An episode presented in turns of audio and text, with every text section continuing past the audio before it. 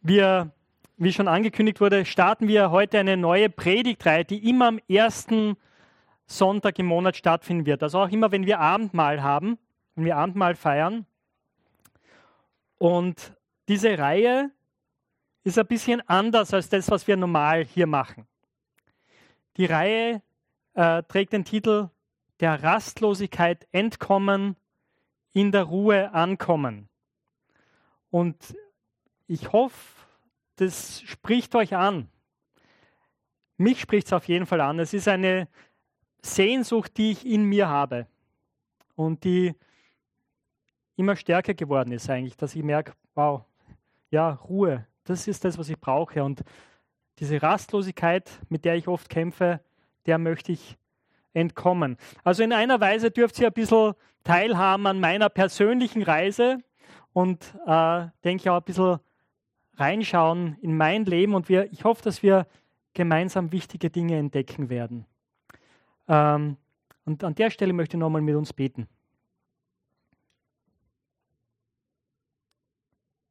Herr unser Gott, wir danken dir, dass du uns zu dir rufst.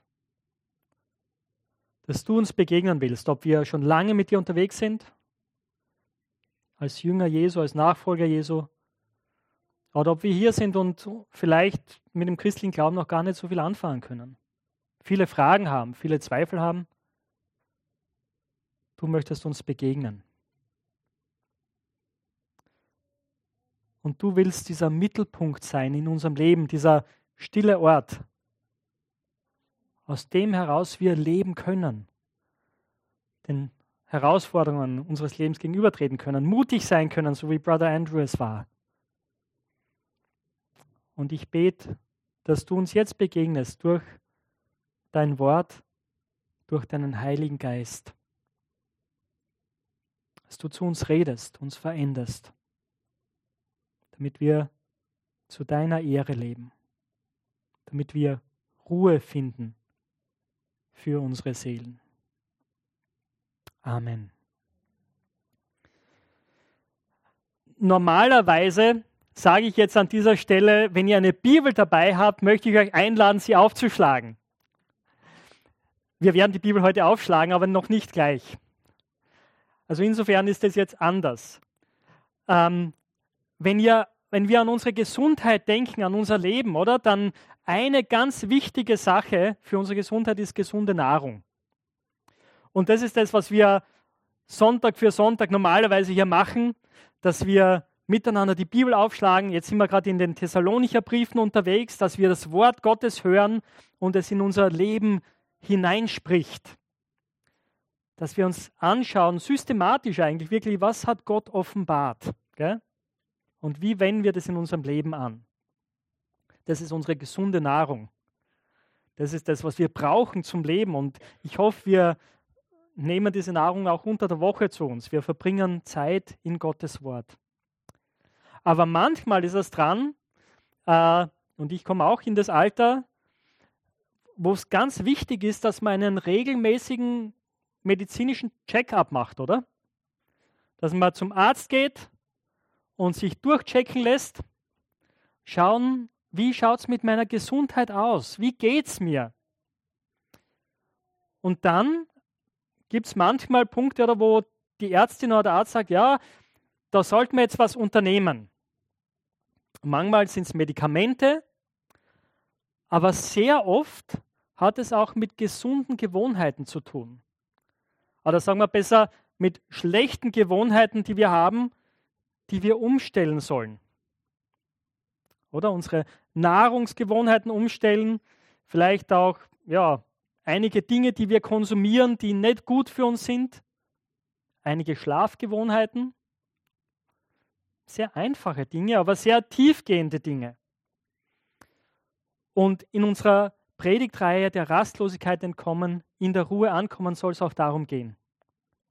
Also einerseits, dass wir einen seelischen Gesundheitscheck machen und auch gesunde Gewohnheiten entdecken, entwickeln, miteinander dann hoffentlich auch ausprobieren, die uns helfen, gesund zu werden, immer gesünder zu werden und mit Jesus unterwegs zu sein.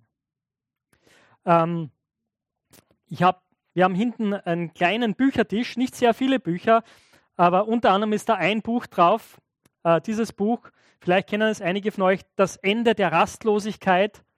Auf Englisch heißt The Ruthless Elimination of Hurry äh, von John Mark Comer. Und dieses Buch ist mir seit einigen Jahren immer wieder begegnet. Ich habe, glaube ich, zum ersten Mal davon gehört, als dass Freunde in Graz eine, äh, einige waren, sind Geschwister von denen, andere, genau, Freunde, äh, die haben dieses Buch miteinander gelesen und da sind eben auch so Übungen drin, so Gewohnheiten und haben so über Monate hinweg sich damit auseinandergesetzt und gesagt, wir wollen unser Leben neu ausrichten. Das hat mich schon mal neu, neu gemacht und dann bin ich ähm, durch andere draufgekommen und dann Konstanz und ich haben das auch entdeckt und wir haben, äh, als wir, war das letztes Jahr, wo wir im Urlaub waren, genau, ähm, haben wir begonnen, die Podcasts oder YouTube-Videos von John McComber anzuschauen, wo er im Prinzip auch über die Inhalte dieses Buches redet. Und es ist ein Buch, wenn du so ungefähr in der Generation vom Stefan bist, spricht er deine Sprache. Ja? Ähm, es sind zeitlose Wahrheiten, über die er redet, aber er verwendet eine Sprache, die genau diese Generation anspricht. Wenn du schon ein bisschen älter bist, vielleicht so wie ich, gibt es andere Bücher. Es gibt ein Buch von Dallas Willard und der wird uns auch gleich begegnen. Ich werde dann ein Zitat von ihm vorlesen, ähm, von dem John Mark Comer im Prinzip sehr viel gelernt hat. Äh, aber worum es geht, ist, dass wir lernen, miteinander in die Tiefe zu wachsen wachsen, Wurzeln zu schlagen in Jesus, zur Ruhe zu kommen. Und was ich heute mit uns machen möchte, ist, dass ich mir eigentlich, dass wir uns gemeinsam das Problem anschauen. Rastlosigkeit, das Problem, mit dem wir zu tun haben, gell, dem wir entkommen wollen und anschauen wollen, ja, was, was ist das eigentlich? Warum ist das ein Problem? Und da möchte ich euch mit reinnehmen, kurz in das Buch. Ich möchte kurz daraus vorlesen. Äh, es ist ganz lustig, John McComber hat einen anderen Freund oder einen Mentor, den er hin und wieder trifft. Den Namen kennen vielleicht einige von euch, das ist John Ortberg. John Ortberg ist auch, hat viele Bücher geschrieben, war auch Pastor in einer Gemeinde, äh, also Co-Pastor in der Willow Creek Community Church. Und er selber hatte Dallas Willard zum Mentor. Und ich lese euch diesen Abschnitt kurz vor. Äh, hier ist eine von Johns Geschichten über Willard, an die ich immer wieder denken muss.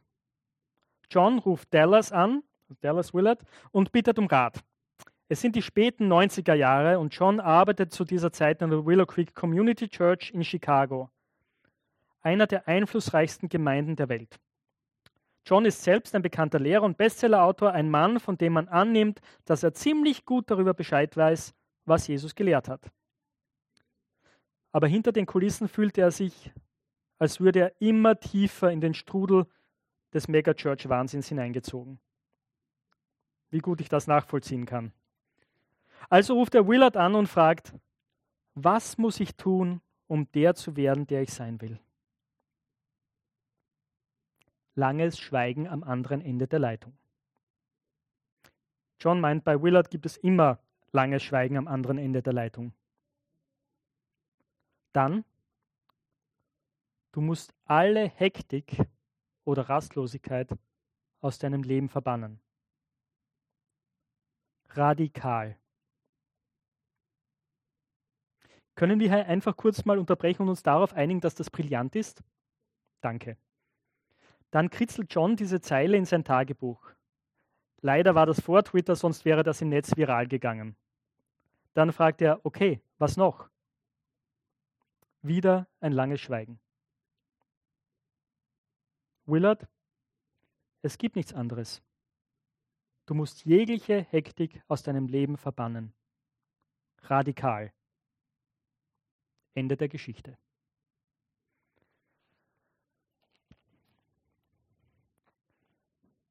Wow. Ich weiß nicht, wie es dir geht, wenn, wenn du diese Worte hörst.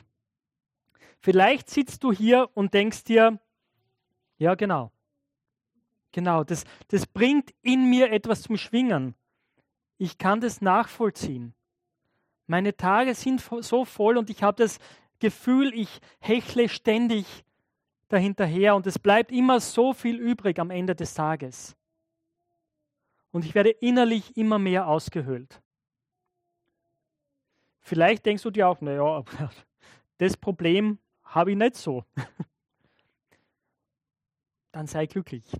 Ich glaube, es gibt vielleicht Lebensphasen, wo man das vielleicht wirklich nicht so empfindet, aber ich habe den Verdacht, wenn wir genau hinschauen, kämpfen wir alle mit diesem Problem der Rastlosigkeit, der Hektik, des Getriebenseins. Woran liegt es? Warum ist es so, dass wir Getriebene sind, selbst wenn wir vielleicht Jahre schon mit Jesus unterwegs sind.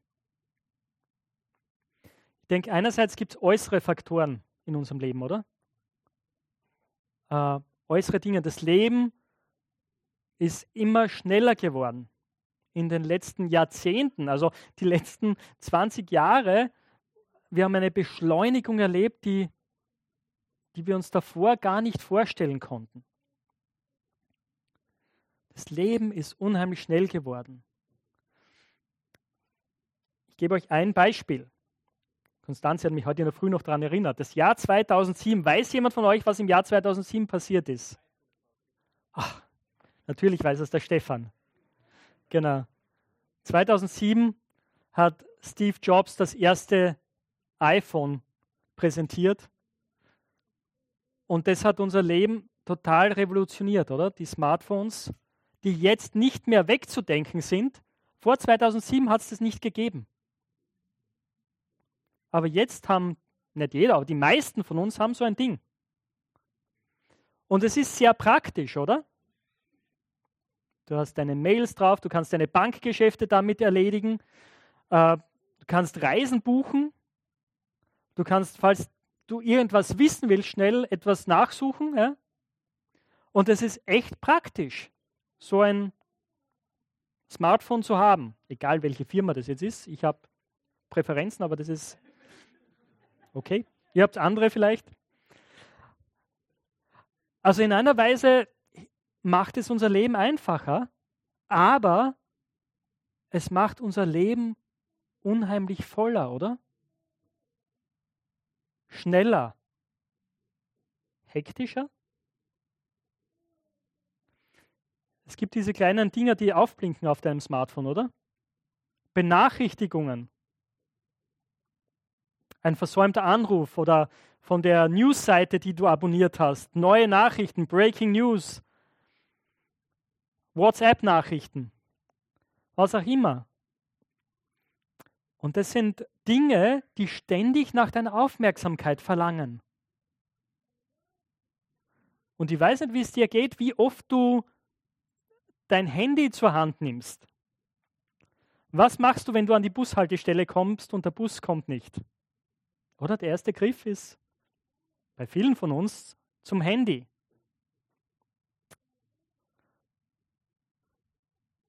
In Meetings, wie geht's uns? Kennt ihr das? Du bist in einem Meeting und hast aber dein Smartphone neben dir liegen und plötzlich pingt deine Nachricht auf. Oder allein schon die Tatsache, tatsächlich die Tatsache, dass dein Telefon am Tisch liegt, senkt deine Aufmerksamkeit herunter. Und Deswegen haben zum Beispiel einige Firmen begonnen, wirklich auch Handys abzusammeln. Wenn ein Meeting ist, dass die Handys am Anfang in eine Box kommen und weggesperrt werden, weil sie gemerkt haben, die Leute sind dann viel mehr dabei.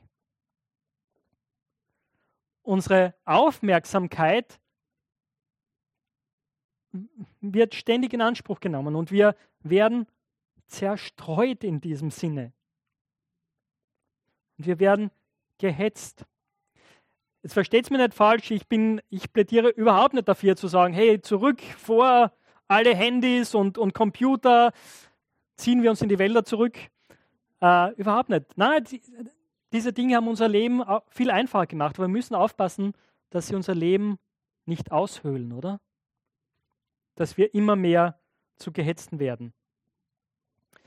Und das sind äußere Faktoren. Natürlich gibt es andere äußere Faktoren. Ihr, viele von euch haben sehr herausfordernde Jobs, die euch fordern, wo am Ende des Tages noch immer ein Stapel an unerledigten Dingen da ist.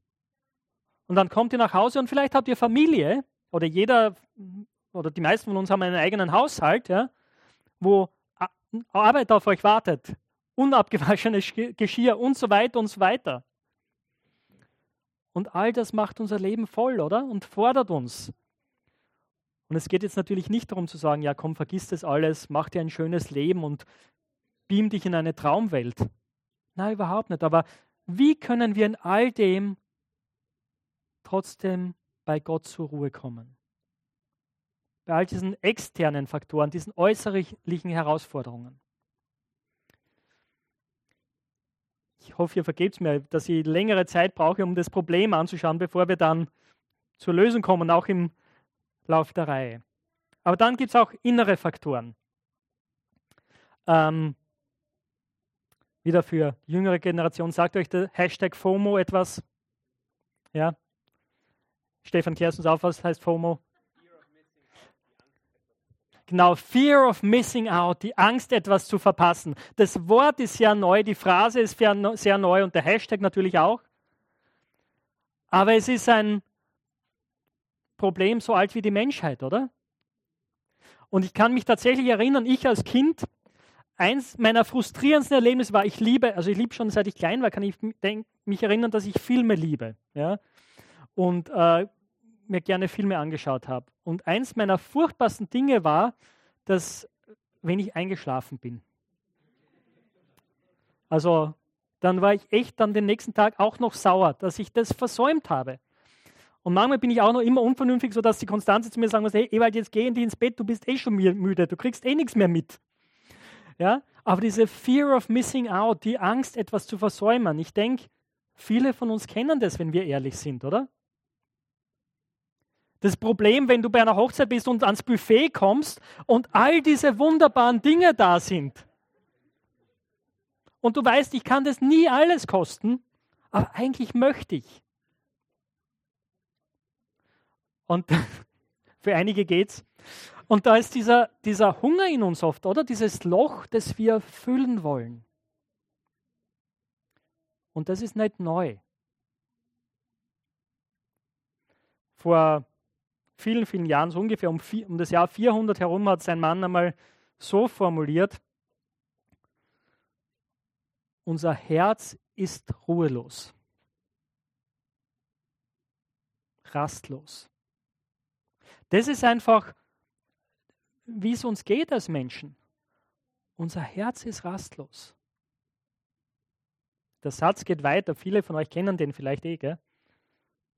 Unser Herz ist ruhelos, bis es Ruhe findet, o oh Gott, in dir. Genau, unser Herz ist ruhelos, bis es Ruhe findet, o oh Gott, in dir. Aurelius Augustinus war der Mann, der das geschrieben hat in seinen Bekenntnissen. Das ist die erste Autobiografie übrigens, die es jemals gegeben hat. Ähm, er war Bischof in Nordafrika und hat davor, er hat versucht, das Leben voll auszukosten. Und er hat diesen Hunger in sich gespürt, tatsächlich. Bis an den Punkt kam, dass er sagt, ja, ruhelos ist unser Herz, bis es Ruhe findet. Gott in dir. Und in einer Weise haben wir hier die Antwort schon, oder? Unsere Ruhe finden wir nur in Gott. Weil, weil wir nicht für diese Welt geschaffen sind, weil nichts in dieser Welt uns wirklich erfüllen kann. Man, wir sollen uns und können uns, sollen uns daran erfreuen. Das ist schon, warum Gott diese Welt erschaffen hat. Und wir werden eines Tages nicht irgendwie im luftleeren Raum als Geister bei Gott sein. Nein, es wird eine neue Schöpfung, einen neuen Himmel und eine neue Erde geben. Wir sollen uns daran freuen, aber unsere Erfüllung, unsere tiefste Erfüllung ist nicht in den Dingen, nicht in unserem Handy zu finden, nicht in Dingen, die wir, die wir essen, die wir sehen, die wir in irgendeiner anderen Weise in uns aufnehmen. Nur in Gott. Nur in einer Beziehung mit ihm.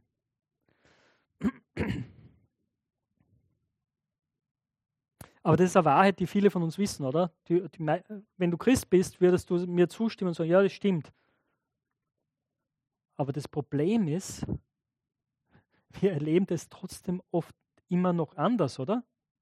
Wir wissen das theoretisch, wir glauben das, aber unsere Lebensrealität sieht anders aus.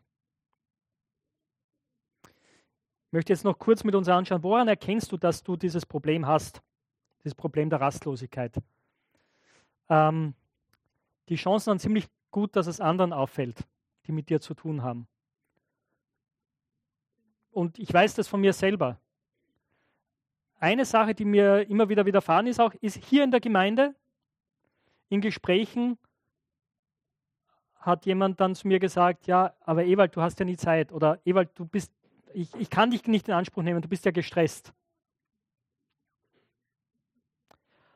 Ähm, und ich merke diese Aussage, die ha, habe ich mitgenommen sozusagen. Ja. Ich meine, manchmal ist es tatsächlich so, dass ich mir dann denke, ja, aber ich meine, ich habe keine Zeit jetzt für dich und es hat auch gute Gründe. Das gibt es auch, ja. Aber, aber die Tatsache, dass ich das Gefühl vermittle anderen, ich bin immer gestresst, da kommt offensichtlich was rüber von mir, oder? Und es ist gut, dann darüber nachzudenken, wenn andere den Eindruck haben, sie können mich nie um etwas fragen, weil ich nie Zeit habe. Mir ist hier wichtig zu sagen, es gibt, jeder von uns muss Prioritäten setzen in seinem Leben. Und es gibt Dinge, die der Herr von uns will und Aufgaben, zu denen er uns beruft, denen wir uns widmen sollen. Und das bedeutet auch natürlich, dass wir können nicht für alle Menschen da sein. Also bitte sei nicht traurig und nicht beleidigt, wenn es Situationen gibt, wo du auf mich zukommst und ich sage dir tatsächlich, es tut mir leid, ich habe jetzt wirklich keine Zeit. Aber ich möchte es nicht zur Seite schieben, ich möchte es ernst nehmen und ich komme darauf zurück. Und wenn ich nicht auf dich zukomme, dann komm du auf mich zu. Okay? Das ist was anderes. Aber ihr kennt es vielleicht, oder? Das Gefühl, du bist ständig gehetzt und du kommst deinen, deinen Aufgaben nicht nach. Also wenn anderen das an dir auffällt oder dass du gereizt bist und so weiter, dann geh dem nach. Und schau in der Herz rein und sag, hey, ist da was dran? Ist das wirklich ein Problem, mit dem ich kämpfe? Ist diese Rastlosigkeit in mir da. Und dann gibt es natürlich eben, das führt dazu, dass du dein Leben anschaust und darüber nachdenkst und sagst, hey, wie, wie schaut es wirklich in mir aus? Was ist in mir los? Gibt es da diese Fear of Missing Out, diese Angst, Dinge zu versäumen? Ist es wichtig, dass ich immer die neueste Serie schaue und die alle Staffeln anschaue? Gibt es diesen Hunger in mir, alles auszuprobieren? Oder kann ich zufrieden sein? Ähm, bei mir persönlich war es so, ich war vor zwei Jahren auf einer Woche, also ziemlich genau vor zwei Jahren jetzt, äh, auf einer Woche, die heißt äh, Schritte zur inneren Heilung. Findet jedes Jahr statt äh, im, am Grundlsee, einem wunderschönen Ort. Es gibt dann ein Seelsorgeteam, das wird von der Karin Ebert geleitet und anderen. Und ich bin dort hingefahren, weil ich gewusst habe, ich brauche ich brauch diese Pause. Ich brauche es, zur Ruhe zu kommen und mein Leben mit Gott gemeinsam anzuschauen. Weil ich gemerkt habe, es war, pff, ja, ist mir nicht so gut gegangen. Ähm, und Achtung, jetzt kommt Spoiler Alert. Also, wenn ihr hinfahren wollt zu dieser Woche, ich verrate jetzt etwas, eine Aufgabe, die man, die man hat, die, die man machen muss, äh, ist, dass man so eine Collage erstellt. Und was dann passiert ist, also mit Bildern, du suchst dir Bilder aus und schaust, wie geht es dir gerade, was spiegelt so dein Leben wieder und machst mit diesen Bildern eine Collage. Und genau, ich habe das dann gemacht und das Ergebnis war für mich erschreckend. Weil ich bin dort hingefahren habe mir gedacht, na, ich brauche einfach ein bisschen Ruhe und es geht mir gerade nicht so gut. Aber das Bild, das rausgekommen ist, das war so dunkel, dass es mich erschreckt hat. Und es war irgendwie echt ein heilsamer Tiefpunkt für mich, wo Gott in mein Leben dann reingewirkt hat und wo, wo Gott angefangen hat, Dinge zu bewegen und Dinge zu tun. Schritte zur inneren Heilung. Vielleicht ist so eine Woche für dich dran. Ich weiß nicht, ob sie dieses Jahr schon war. Vielleicht gibt es noch Plätze und du denkst, hey, ich möchte mir das unbedingt anschauen. ähm, aber ich möchte dich ermutigen, da auch in dein Leben reinzuschauen, Gott in dein Leben reinschauen zu lassen. Wo bist du wirklich? Wie geht es dir wirklich, wenn du mal zur Ruhe kommst, wenn du in die Stille gehst? Und manchmal ist es ein erschreckender Ort, mit mir allein zu sein in der Stille und mit Gott wirklich drauf zu schauen, was, was da ist, wie es mir wirklich geht. Und das ist eine Frage, ähm, wie, das ist auch eine gute diagnostische Frage. Wie geht es dir? Was ist deine Standardantwort auf diese Frage? Gut, genau, passt schon, ich kann nicht klagen. Ich nehme an, dass viele von uns auch öfter sagen werden, ja, viel zu tun, viel los, oder? Busy, würde man auf Englisch sagen. Hm, ist auch eine gute, gute Beobachtung, wenn wir das sehen, oder? Wenn das unsere Standardantwort wird. Eine andere Frage, die noch ein bisschen weiter geht und die mir ein, also ich habe einen Freund, mit dem ich mich regelmäßig treffe. Er ist in Amerika, aber wir treffen uns online. Und die Frage, die er mir immer stellt und die ich jetzt auch dem Tom, der Tom und ich stellen die uns auch immer gegenseitig bei unseren Treffen, geht noch tiefer. Die ist die Frage, wie geht es deiner Seele? Wie geht es deiner Seele? Und ich muss, fragen, ich muss euch sagen, als mein Freund mir diese Frage angefangen hat zu stellen, habe ich am Anfang gesagt, ich habe keine Ahnung. Ich habe ich hab keine Ahnung, wie es meiner Seele geht, weil ich so, ich habe nicht darüber nachgedacht. Ich weiß nicht, wann ich das letzte Mal über so eine Frage nachgedacht habe. Und es braucht Zeit für uns, mit unserer Seele in Kontakt zu kommen. So, warum ist es so wichtig? Warum ist es wichtig? Und jetzt schlage ich die Bibel mit euch auf. Es sind nur zwei Verse heute, die wir anschauen werden. Oder war mehr? In zwei Evangelien. Natürlich, wenn wir wissen wollen, was es bedeutet, ein, ein erfülltes Leben zu führen, zur Ruhe zu kommen, müssen wir uns Jesus anschauen, oder? Jesus hatte ein unheimlich volles Leben, oder? Die Leute wollten ihn ständig sehen. Ihr kennt die, die Szenen, wo die Jünger kommen, hey Jesus, alle suchen dich, du musst die Leute heilen, sie sind begeistert. Was sagt Jesus? Wir müssen uns zurückziehen an einen stillen Ort oder wir müssen woanders hingehen. Jesus war nie gestresst, oder? Haben wir den Eindruck. Er hat im Vater geruht und war aber da, präsent im Moment. Und an einer Stelle im Markus-Evangelium äh, sagt er etwas im Markus-Evangelium Kapitel 8, äh, Vers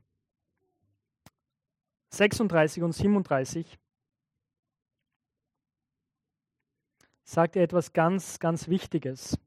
Der Kontext ist hier, dass es so wichtig ist, sich zu Jesus zu bekennen. Dass wir sagen, hey, ich gehöre zu Jesus und er ist das Wichtigste in meinem Leben. Und in dem Kontext macht er eine, eine radikale Aussage, wo er sagt, in Vers 36, ähm, Wer sich aber zu mir bekennt und zur guten Nachricht bekennt und deshalb sein Leben verliert, wird es erhalten. Denn was nützt es einem Menschen, wenn er die ganze Welt gewinnt, aber sein Leben dabei verliert? Was nützt es einem Menschen, wenn er die ganze Welt gewinnt, aber sein Leben dabei verliert? Eine mögliche Übersetzung wäre auch seine Seele dabei verliert wenn wir uns umschauen und auch manchmal in uns reinschauen, oder wir, wir wollen so viel erreichen. Wir wollen die Welt gewinnen. Aber was ist, wenn wir unsere Seele dabei verlieren? Und es geht weiter, als Jesus sagt, denn was kann ein Mensch geben für sein Leben, als Lösegeld für sein Leben? Nichts, oder? Deswegen unser Leben, unsere Seele ist das Kostbarste, was wir haben. Also wie schützen wir unsere Seele? Wie, wie wachsen wir darin? Jetzt kommen wir gleich zur zweiten Bibelstelle, die ist im Matthäusevangelium. Und äh, das ist eine Stelle, die ich glaube ich auch hier im Gottesdienst immer wieder vorgelesen habe, die ihr immer wieder von mir gehört habt. Und äh, bei anderen Treffen ist das etwas, was ich immer wieder bete. Und ich habe das in den letzten, ja, letzten zwei Jahren, ist mir das immer wichtiger geworden. Diese Stelle prägt mich mehr und mehr und ich, mein Gebet ist es, dass es uns alle prägt. Für viele von euch nicht, nicht unbekannt. Im Matthäus Evangelium in Kapitel 11, die letzten zwei Verse, 28 bis 30. Kommt zu mir alle, die euch abmüht und belastet seid. Ich will euch Ruhe schenken. Nehmt das Joch auf euch, das ich euch gebe. Lernt von mir. Ich meine es gut mit euch und sehe auf niemanden herab. Oder ich bin sanftmütig und von Herzen demütig, schreiben alte Übersetzungen. Und jetzt kommt's, dann werden eure Seelen Ruhe finden. Denn mein Joch ist leicht und was ich euch zu tragen gebe, ist keine Last. Das ist die Einladung von Jesus, die große Einladung an dich und an mich. Kommt her zu mir. Wer darf kommen? Alle. Egal wer du bist, egal wie alt du bist. Jesus sagt, komm her zu mir. Welche Leute dürfen kommen? Die, die alles auf die Reihe gekriegt haben, oder? Die, die ihr Leben im Griff haben. Die, die immer das Richtige glauben, immer das Richtige sagen. Die Glaubenshelden. Nein, das ist nicht, was da steht, oder? Kommt her zu mir alle, die ihr mühselig und beladen seid, alle, die ihr unter eurer Last fast zusammenbrecht. Wow. Kennst du das aus deinem Leben? Bist du manchmal fast am Aufgeben? Brichst du manchmal fast zusammen? Du darfst zu Jesus kommen. Und was verspricht er dir? Was verspricht er uns? Ich will euch Ruhe geben für eure Seelen. Der Rastlosigkeit entkommen, zur Ruhe kommen, um dort zu bleiben. Das ist das, was Jesus verspricht. Die Frage ist, wie macht er das? Wie macht er das? Die Antwort, die er gibt, ist äh, fast ein bisschen schräg für uns, oder? Also er ruft die, die Müse, die beladen sind, die Lasten tragen. Und was sagt ihnen genau? Nimm mein Joch auf dich. Wie, äh, ein Joch ist doch etwas, was einen niederdrückt, oder? Das ist das, was, was so zwei Ochsen zusammengespannt hat, damit sie den Pflug ziehen. Äh, wie, wie, wie kann uns ein Joch die Last abnehmen? Wie geht das? Das Wichtige ist, und, und John Mark Comer beschreibt es in seinem Buch, also ich lade euch alle ein, ich möchte viel Werbung machen für dieses Buch und für andere Bücher. Äh, was Jesus hier macht, ist, er ver verwendet eine Sprachfigur, die damals durchaus üblich war. Das ist das, was Rabbis gesagt haben. Rabbis hatten ein Joch. Und ihr Joch war, das waren ihre Lehren. Das, was ihren Jüngern aufgetragen haben, das war das, was sie gesagt haben, hey, das sind die Dinge, die ihr tun sollt. Und insofern war Jesus keine Ausnahme. Er war genau wie alle anderen Rabbis, alle anderen Lehrer, dass, es, dass er sozusagen ein Joch hatte für seine Jünger. Seine Lehren, die Dinge, die er seinen, seinen Schülern, seinen Lehrlingen beigebracht hat. Und er lädt uns jetzt ein und sagt, nimm mein Joch auf dich und lerne von mir. Lerne die Dinge zu tun, die du bei mir siehst. Lerne mir nachzufolgen. Lerne so zu werden wie ich. Aber was ist der große Unterschied zwischen Jesus und allen anderen? Sein Joch ist leicht. Und seine Last ist nicht schwer. Manchmal schaffen wir als Christen doch, die Lasten sehr schwer zu machen, oder? Für Leute. Aber Jesus sagt, wenn du mir nachfolgst, ist es der Weg in die Freiheit. Und das werden wir in den nächsten sechs Monaten so ungefähr an den Sonntagen weiter verfolgen und anschauen, wie sieht dieses Joch aus? Wie sehen diese Dinge aus, die Jesus seinen Jüngern beigebracht hat, vorgelebt hat und sie eingeladen hat zu tun? Was sind die guten Gewohnheiten, die wir einüben können in unserem Leben, um diese Freiheit zu erleben, die Jesus anbietet? Und es geht jetzt nicht darum, dass, dass wir sagen, hey, das ist etwas für die Superchristen. Ja? Und wenn du dich wirklich anstrengst, dann. Gell? Na, es ist für dich, wenn du manchmal unter einer Last fast zusammenbrichst. Aber es geht darum, es geht es tatsächlich, es braucht Übung, oder? Es, es ist genauso wie Nahrungsgewohnheiten umzustellen. Und einige von euch wissen das. Ihr musstet das machen aus gesundheitlichen Gründen. Und genauso ist es mit Jesus. Und wir wollen miteinander lernen zu üben, Jesus ähnlicher zu werden. Nicht nur im Kopf, wir Evangelikalen, oder wir manchmal, unsere Theologie ist sehr, sehr gut und wir sind da sehr firm, was wir alles zu glauben haben. Da kann uns niemand etwas vormachen. Aber die Sache ist, um Jesus ähnlicher zu werden, geht es tatsächlich auch um einen Lebensstil, oder? Und da haben wir Luft nach oben. Ich zumindest habe das bei mir entdeckt, okay, da gibt es Luft nach oben. Und hier möchte ich wachsen und lernen. Und in dieser Predigtreihe immer am ersten Sonntag im Monat möchte ich euch einladen, mit mir gemeinsam zu lernen. Gemeinsam Lehrlinge bei Jesus zu sein. Und jetzt möchte ich an dieser Stelle beten, bevor wir dann auch noch ein Lied, ein oder mehrere Lieder miteinander singen und dann auch zum Abendmahl kommen. Kommt sie schon mal rauf und dann, dann bete ich mit uns. Herr Jesus, du kennst mich, jeden und jede einzelne von uns. Du weißt um um unsere Lasten, das, was uns niederdrückt, um unsere Rastlosigkeit, unser FOMO, unsere Angst, zu kurz zu kommen, all die Dinge, die uns antreiben und nicht satt machen. Herr, und danke für deine Einladung, die für mich und für jeden und jede von uns ist, zu dir zu kommen. Diese Lasten loszuwerden, zur Ruhe zu kommen. Herr, hilf uns miteinander zu lernen, unsere Gewohnheiten umzustellen, damit wir im Einklang mit dir leben. Die Wahrheiten, die wir mit, mit dem Kopf erfasst haben, in unserem Leben umzusetzen.